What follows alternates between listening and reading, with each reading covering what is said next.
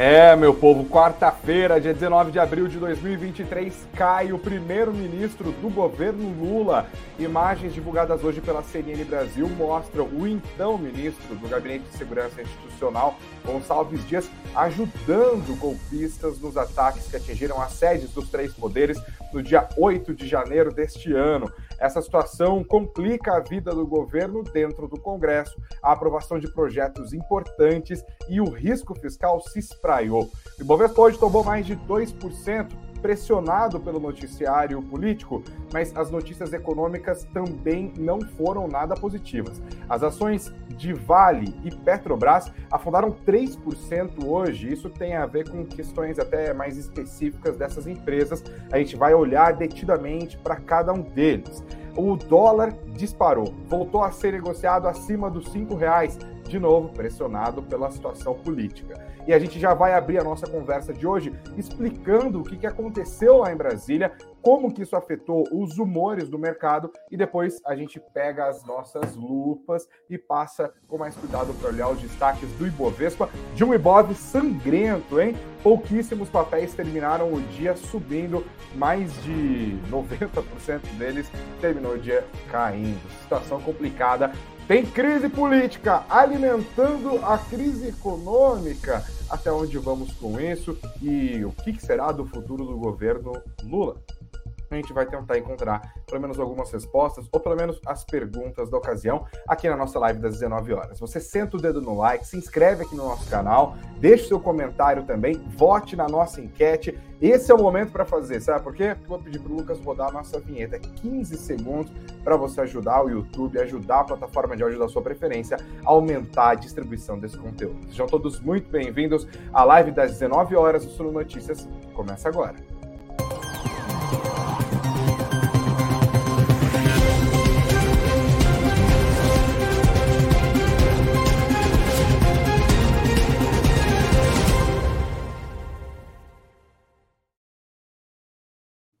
Olá, investidores, sejam todos muito bem-vindos. Boa noite a todos vocês que nos acompanham aqui na hora da informação do Suno Notícias. Eu sou Gregory Prudenciano e hoje a gente abre falando um pouco sobre como o noticiário político impactou o noticiário econômico desta quarta-feira, dia 19 de abril de 2023. Dia conturbado em Brasília acabou afetando a confiança do mercado, o que levou o Ibovespa a cair mais de 2%, também influenciado por fortes quedas nos papéis Vale e Petrobras, que são os dois papéis que mais pesam ali. Mas os bancos também, enfim, pouquíssimos papéis se safaram hoje. Na política, uma bomba. Imagens obtidas pela CNN Brasil mostram integrantes do Gabinete de Segurança Institucional do governo Lula ajudando os invasores golpistas quando da invasão à sede dos três poderes no dia 8 de janeiro, aquele triste dia para nossa democracia, uma semana só depois da posse de Lula. Imagens do circuito interno do Palácio do Planalto, onde Lula trabalha, onde ele, ele despacha, né? Mostram o então ministro-chefe do Gabinete de Segurança Institucional, o general Gonçalves Dias, indicando o caminho para manifestantes golpistas, indicando saída de emergência, colaborando, transitando livremente, confortavelmente entre os criminosos. Uma outra imagem mostra um militar que também fazia parte do GSI abrindo a porta para que os golpistas pudessem encontrar algumas garrafas ali e beber água.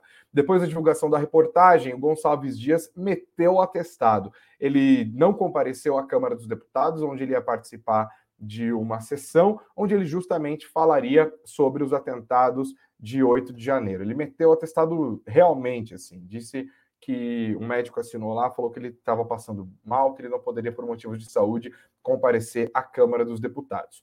Algumas horas depois, no fim da tarde dessa quarta-feira, Gonçalves Dias oficialmente pediu demissão do Gabinete de Segurança Institucional. Ele é considerado um militar próximo a Lula, atuou na segurança do presidente nos seus primeiros dois mandatos, esteve do lado do Lula ali entre 2003 e 2009 e também fez a segurança do Lula durante a campanha presidencial de 2022. O governo se manifestou em nota sobre os acontecimentos de hoje e disse que, abre aspas, todos os militares envolvidos no 8 de janeiro já estão sendo identificados e investigados no âmbito do referido inquérito.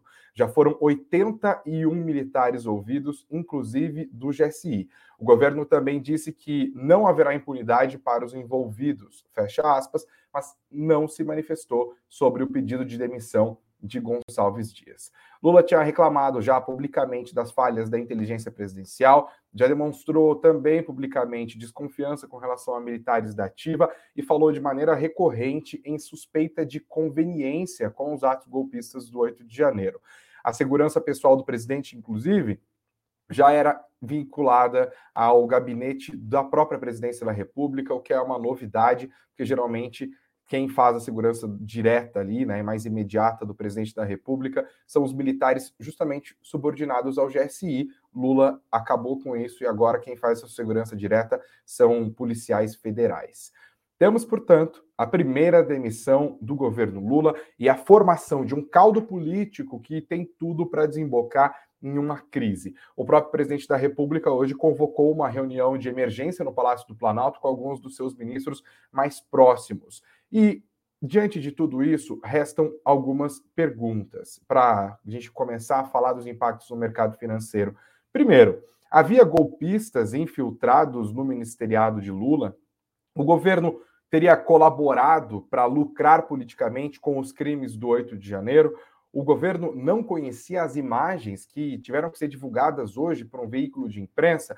O jornal Globo publicou agora há pouco, inclusive, que o Gabinete de Segurança Institucional teria se recusado a passar essas imagens para a presidência da República e para parlamentares do PT, dizendo que havia problemas técnicos, que eram muitas imagens, que o arquivo era pesado demais. Bom, a gente notou agora que, se de fato fez isso, o GSI tinha motivos para esconder. Mas Pode Lula ter confiado durante mais de 20 anos em um militar que era do seu círculo mais íntimo e que o trairia dessa maneira? Qual é a participação do governo nisso? Essas perguntas acabaram engrossando o caldo ao longo dessa quarta-feira. Tá, mas e o mercado financeiro com isso? Bom, os fatos do dia reforçaram a percepção de que o governo não vai mais conseguir segurar a instalação da comissão parlamentar mista de inquérito que a oposição quer instalar para investigar justamente os atos golpistas. O governo estava trabalhando contra a instalação dessa CPMI porque ela pode atrasar e prejudicar votações que são consideradas fundamentais, como o próprio arcabouço fiscal, que foi apresentado ao Congresso ainda ontem, terça-feira, e também a votação da reforma da, da reforma tributária que já vem sendo, desculpem, costurada e discutida nos últimos tempos. Agora a percepção é de que a realização da CPMI se tornou inevitável. E isso já nos faz prestar atenção no noticiário da semana que vem. Isso porque ontem o presidente do Senado Federal, o senador Rodrigo Pacheco, decidiu adiar para a semana que vem a sessão do Congresso em que a CPMI pode ser instalada. A sessão estava prevista para acontecer ontem, terça-feira, e foi adiada para o dia 26 de abril, depois que o Pacheco se reuniu com líderes, justamente ele que é mais próximo do presidente Lula, atendendo, segundo a apuração do G1, a pedidos de aliados do governo Lula. Ainda falando sobre a questão do arcabouço fiscal, ontem a gente reservou um tempo aqui na nossa live para falar um pouco sobre isso, né? A questão é, o mercado já está meio ressabiado com o arcabouço fiscal. E agora, a possibilidade de enfraquecimento político do governo no meio de uma votação tão importante acaba por desancorar as expectativas de inflação, de juros, de câmbio. E a resposta, no caso dessa quarta-feira, foi bastante imediato. O governo está tentando encontrar alguma grana no fundo dos bolsos, né? A Simone Tebet, inclusive ministra do Planejamento, fez uma previsão de que o governo vai conseguir arrecadar até 120 bilhões de reais com medidas de combate à sonegação de impostos e também ao contrabando. Mas tá difícil, ministra, de acreditar que o governo vai ter força política para fazer isso. Primeiro, porque o próprio arcabouço fiscal em si já não inspira tanta confiança. Segundo, que no dia em que o governo apresentou o texto detalhado do arcabouço fiscal ao Congresso Nacional, o próprio presidente da República desautorizou de novo o ministro da Fazenda, Fernando Haddad. E sim, a gente está falando daquela medida que havia sido anunciada pelo governo, que havia sido anunciada pela Receita Federal, de dar fim às isenções de mercadorias que são trocadas entre pessoas físicas que custem até 50 dólares. O governo vinha acusando, junto com varejistas nacionais, que varejistas asiáticas como Shopee, Shein e AliExpress estavam se aproveitando dessa brecha, que lojistas, que pessoas físicas de fora estariam enviando mercadorias para compradores aqui no Brasil, como se fossem eles também pessoa física, para que não pagassem esses impostos. O governo diz que isso é usado de maneira bastante abrangente e portanto, essa medida tributária teria se, seria encerrada nos próximos dias, com um impacto adicional para a arrecadação do governo federal de 8 bilhões de reais. Pois bem, a grita nas redes sociais foi bastante grande. A gente repercutiu bastante isso também aqui nas nossas lives. E o presidente Lula mostrou sensibilidade a essa pressão toda, né? Preocupado com a sua popularidade, foi lá e mandou a Haddad voltar atrás. Falou: olha, a Receita Federal que aperte a fiscalização, mas dá fim à isenção tributária para compras feitas de, por pessoas físicas, de pessoas físicas de até 50 dólares, não vai acontecer. E, de novo, isso no dia em que o ministro da Fazenda apresentou ao Congresso Nacional o seu arcabouço fiscal. A questão do ponto de vista do mercado e da sustentabilidade fiscal é: o arcabouço já não, o mercado já não morreu de amores por ele. Quando o texto foi apresentado e as repercussões do mercado se fizeram sentir hoje de manhã, a repercussão já foi péssima, com curva de juros empinando, com o dólar subindo, com, com o Ibovespa caindo. E, além de tudo, no meio do dia, vem essa bomba política que desestabiliza o governo, que afeta a credibilidade do governo, que pode afetar a popularidade do presidente e, óbvio, afeta a governabilidade ali mesmo dentro do Congresso. Isso quando o arcabouço sequer foi votado, para não falar de outras medidas. Outra questão. Quando Simone Tebet fala que o governo vai conseguir tirar, sabe-se lá de onde, 120 bilhões de reais todos os anos para entregar o resultado primário prometido no arcabouço fiscal, isso significa que o governo teria que comprar batalhas bastante renhidas com grupos muito organizados. Quando a gente está falando das grandes empresas que não estão pagando impostos, estão se aproveitando de subterfúgios, nós estamos falando também de exércitos de advogados, de exércitos de lobistas, de financiadores de campanha, de pessoas próximas a políticos que estão lá no Congresso Nacional. Isso por si só já tornaria essa uma batalha em glória, difícil para o governo diante do que aconteceu na tarde de hoje, as consequências são imprevisíveis. O governo vai ter força para conseguir aprovar o arcabouço fiscal, o arcabouço fiscal vai ser desconfigurado, essa CPMI de fato vai ser instalada, e aquela história, CPI, todo mundo sabe como começa, mas ninguém sabe como termina. O fato é que Lula tem mais do que um abacaxi nas mãos para descascar agora. E some-se a isso a postura errática do governo, para dizer o mínimo, para escolher um eufemismo confortável aqui com a sua comunicação desde que começou. A gente vê ministro brigando com ministro, ministro tentando aparecer mais que ministro, um monte de cabeça se batendo o tempo todo, e também a própria incontinência é, verborrágica do próprio presidente da República, que conseguiu meter o Brasil em maus lençóis com os Estados Unidos durante a declaração a viagem à China e depois de declarações bastante é, bastante frágeis e bastante polêmicas, de novo para dizer o mínimo, em relação à guerra lá da Ucrânia e da Rússia, né? Na verdade, a invasão da Rússia pela Ucrânia, com Lula mostrando uma espécie de solidariedade aos russos, ou então criticando os ucranianos, dizendo que eles também são responsáveis pela guerra. A gente já viu repercussões disso é, na chancelaria de outros países, né, nas relações exteriores, enfim,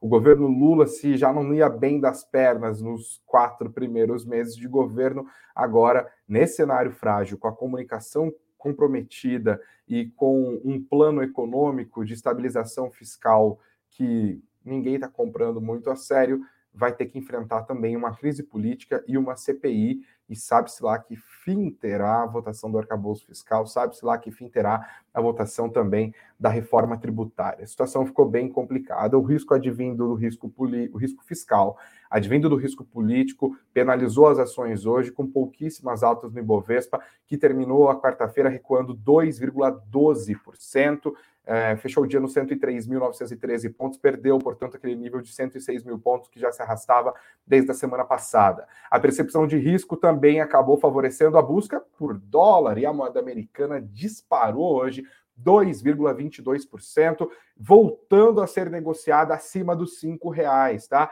A doleta hoje fechou nos oito centavos.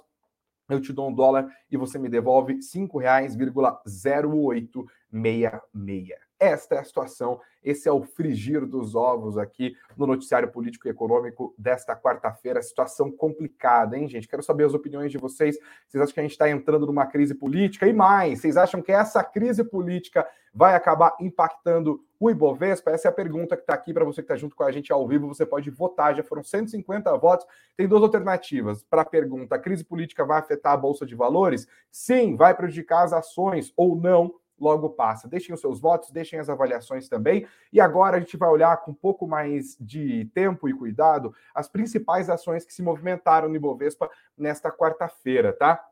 Quero, inclusive, é, cumprimentar todos vocês que estão deixando os votos aqui, que estão curtindo o nosso conteúdo. Estamos subindo. Não se esqueçam de sentar o dedo com mais força e de se inscrever também aqui no nosso canal. A mesma coisa vale para você que nos acompanha pelas plataformas de áudio neste exato momento. Moisés Santana está falando aqui, ó. Tem um pouco de capital caixa, espero que eles mexam com tudo, mas espero que não dê problema para o Brasil. O José Santos está falando aqui, ó. Perdi o comentário dele. É político de estimação é que está aí mexendo com o mercado financeiro novamente. Obrigado, gente, pelos seus comentários. O Marcos está falando aqui que a coisa está feia, que sai um ladrão, entra o outro, que, que o circo político não para. Muito obrigado pelos comentários aqui. A Rosa também está reclamando da baderna que está sendo feita é, pelo governo. E o jovem na bolsa diz que a, a jovem na bolsa, perdão, disse que está feliz quando a bolsa cai, porque aí ela compra mais, está cheia de reserva de oportunidade. Boa noite para Nancy Utida, para Sueli Castro, para toda a galera que está junto com a gente aqui, para o Júnior Filho também, deixando o boa noite. Obrigado, gente, pelos comentários de todos vocês. Vamos seguir agora dando uma olhada no nosso IBOV. Vamos seguir dando uma olhada no nosso IBOV é, dessa quarta-feira, olhando ali caso a caso. Vamos falar primeiro da Vale. As ações da Vale protagonizaram queda hoje, tá? Principalmente pelo tamanho dela em relação aos outros papéis do Ibovespa. Isso porque a empresa divulgou ontem os seus dados de produção do primeiro trimestre de 2023 e o mercado claramente torceu o nariz, tá? É, analistas do BTG Pactual olharam para os números de produção e vendas da Petrobras e falaram que o relatório veio um tanto decepcionante. A XP Investimentos destacou que a estação chuvosa impulsionou vendas mais fracas, gerou vendas mais fracas. Analistas do Goldman Sachs, ainda mais pessimistas, projetaram queda na demanda chinesa pelo minério de ferro, logo queda no preço da commodity e logo impacto nos preços das ações da Petrobras e nos resultados, e claro, isso também pode impactar o pagamento de dividendos. As ações da Vale operaram em queda durante todo o dia e fecharam o dia num recuo de 2,92% aos R$ 76,25 centavos, R$ 76,25. Em 2023 a Vale segue afundando em 14,71% de queda.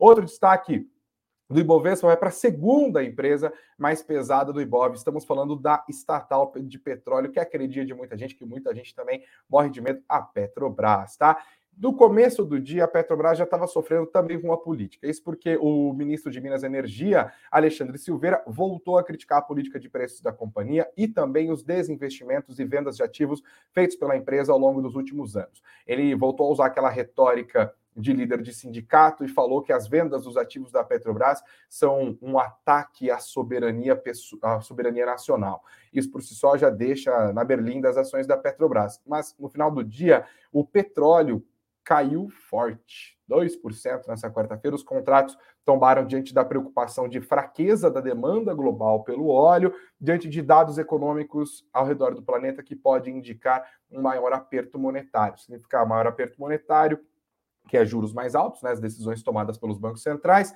significa um freio na atividade, significa uma menor demanda por petróleo, significa commodity mais baixa, significa que as empresas ligadas à exportação de petróleo, como é o caso da Petrobras, também sofrem, isso para nem mencionar justamente essa pressão política toda que pode desconfigurar a política de investimentos, os pagamentos de dividendos da Petrobras.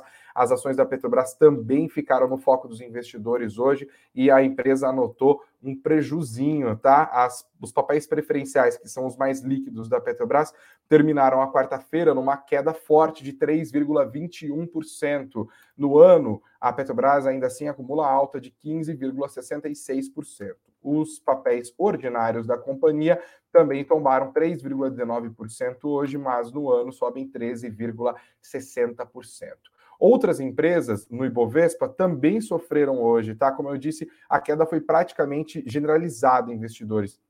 Isso porque, logo na abertura, como eu disse, a desconfiança do mercado com relação ao arcabouço fiscal já fez com que a curva de juros futuros desse uma inclinada. Por quê? Porque o mercado não está confiante com o arcabouço, diz que o arcabouço é frágil em relação a controle de gastos, esse controle de gastos se torna pressão inflacionária, essa pressão inflacionária se torna Banco Central mais restritivo, deixando juros mais altos por mais tempo, subindo juros eventualmente, ou descendo juros numa velocidade menor do que a esperada pelo mercado anteriormente. Aí o mercado olhou para o arcabouço fiscal e já começou a embutir na curva de juros a expectativa de uma Selic mais alta. Selic mais alta, como eu acabei de pontuar, significa um freio maior na economia e as empresas que têm suas atividades econômicas diretamente ligado ao ciclo da atividade do país sofrem muito. E o cenário político da tarde reforçou essas apostas negativas. No final das contas, varejistas, que obviamente estão muito ligadas ao ciclo da atividade, desabaram de forma geral. Os papéis da Renner, por exemplo, caíram 5,4%, Marisa, 6,06% de queda, CIA, 7,22%. Grupo Soma, perdas de 4,96%. Destaque dos destaques, Magazine Luiza, papéis do Magalu desabaram 8,19% nesta quarta-feira. A Via também não ficou muito para trás, 6,74% de queda só hoje. O setor da construção civil também sofre com a expectativa de juros mais altos, afinal você vai comprar um apartamento mais caro, então vai, muita gente não vai comprar apartamento, as vendas são afetadas, os papéis das empresas que vendem esses produtos imobiliários também sofrem. MRV caiu hoje 5,29%, Exetec 5,91%. E outras empresas também ligadas ao ciclo da atividade, como por exemplo as companhias aéreas, sofreram hoje. Os papéis da Gol recuaram 4,93%, a Azul teve queda de 3,78%, a CVC, então, que fase? 5,23% de queda. Isso porque os papéis da CVC ontem tombaram 7,55% em dois dias, mais de 11% de queda. O cenário é pelo menos hoje, investidores, desolador, uma situação bastante complicada, e por isso eu trago para a tela a fotografia do dia. Sempre é importante trazer a fotografia do dia, que é o mapa dos ativos aqui do Status Invest. Vou deixar bem grandão na tela, vou até tirar minha cara da tela aqui para você conseguir ver com mais clareza. Olha só pouquíssimos setores sobreviveram ao longo desta quarta-feira. A gente vê aqui os papéis do setor bancário. O setor bancário que é o setor mais pesado é, do Ibovespa. Aqui, olha, Itaú tombando 1,7%, Banco do Brasil mais de 1%, queda de mais de 1% para Itaúsa também.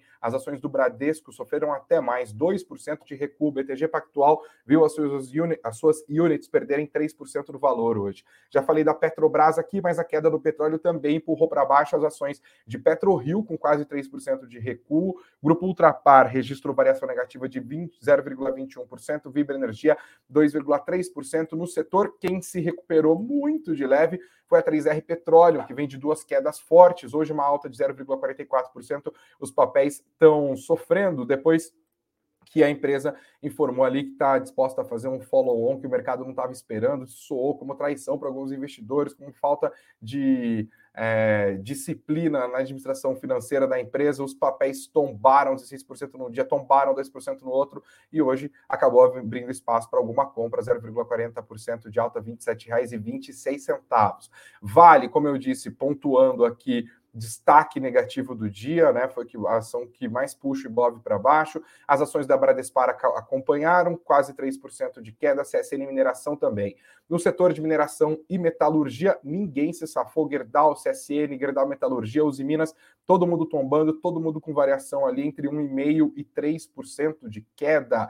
No setor de diversos, é, que inclui Cogna, Ido, que se também localiza e tal, quedas também bastante fortes, né? Cogna e do setor educacional também sofrem com a expectativa de desaceleração econômica por conta de juros mais altos. Cogna terminou o dia numa queda de 4,5%, Idux 7% de tombo. Setor de transporte, CS, é, CCR, Rumo, Azul, como eu já pontuei, Gol e Eco-Rodovias, todo mundo para baixo. Serviços médicos hospitalares, ninguém se safou. No comércio, já pontuei aqui os destaques, todo mundo foi para baixo, até Arezo aqui, ó, quase 5% de queda. Quem que subiu, gente? Sabesp subiu, 1,3%. Embraer subiu, 1% de alta. No setor de telecomunicações, alta de Vivo e TIM, que inclusive tinham distribuição de proventos nessa semana. E a alta do dólar acaba ajudando empresas ligadas à exportação. É o caso do setor de madeira, é, papel e celulose aqui da nossa bolsa, representado por Suzano, com alta de 0,5%, ainda assim uma alta fraca, né? Clabin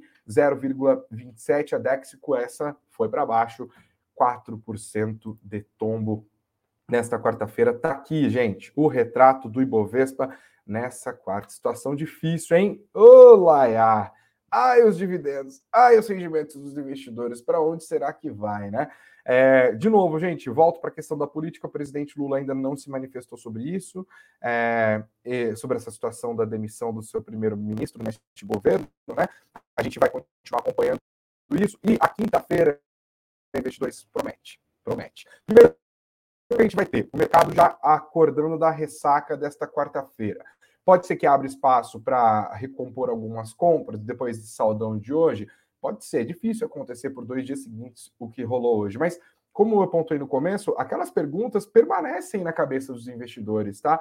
Quem tem culpa nisso? Lula foi enganado dessa maneira? O Lula, de uma maneira, sabia e é, colaborou para lucrar politicamente? Como que o governo vai se manifestar? Como que vai ficar a governabilidade e aprovação de projetos? A CPI vai sair do, do papel, não vai sair? Essa é uma resposta que a gente só vai ter na semana, na semana que vem, mas hoje o clima é de que ela está inevitável. Quais serão as consequências para a popularidade do Lula e para a governabilidade neste momento, que é o comecinho do governo, também são dúvidas que nós temos que levantar hoje, que a gente não sabe as respostas daqui a alguns dias, tá? É, as respostas, aliás, só virão daqui a alguns dias. Eu peço para você também dar uma olhada na descrição do seu vídeo. Dou um recadinho aqui agora. Você sabe que a gente está no meio da nossa temporada de pagar imposto, né? E se você é investidor, tem dúvidas de como fazer isso, o melhor caminho é fazer o download gratuito do nosso guia Imposto de Renda para Investidores em 2023. Está todo atualizado lá, já considerando as alterações no sistema do ano passado para esse ano. Será que mudou código? Alguma coisa que era declarada de um jeito passou a ser declarada de hoje? O que, que eu declaro aqui? É o ganho efetivo? Não é? é o rendimento desse fundo? Eu declaro? Não declaro? Sane todas as suas dúvidas fazendo download do nosso e-book, que está bombando agora, inclusive, hein? Uh, esse momento também, todo mundo quer saber, saiba você também. Está na descrição aqui do nosso vídeo do YouTube, está na descrição do podcast que você acompanha agora na sua plataforma de preferência. Lucas, pode subir a musiquinha, eu vou dar o resultado da nossa hoje. Essa quarta é de tirar o fôlego aqui. Agradeço a vocês da audiência crescente, sempre dando no like mais uma vez. Perguntei para os nossos investidores hoje, Lucas, se a crise política vai afetar a Bolsa de Valores. E para 78%, sim, vai Para 22%, otimistas de toda a situação, não, a crise não vai ser isso. Logo passa que os papéis devem passar ali. Obrigado a todos vocês que votaram, que participaram, que sentaram no like, se inscreveram no nosso canal, seguiram o Sino Notícias, deixaram os comentários votaram na nossa enquete, tem muitos espaços aqui para a gente sempre continuar conversando. Amanhã tem mais, tá? 19 horas, se Deus quiser, cá estarei. Tem mais informações para vocês ao longo do dia também. E sempre o nosso site está atualizado. Acesse suno.com.br notícias. suno.com.br barra notícias. E se for necessário, tem breaking news e esse país não nos poupa de breaking news, né? Beijos aos de beijos, abraços aos de abraços, muito dinheiro no bolso e até amanhã nessa véspera de feriado promete. Até já.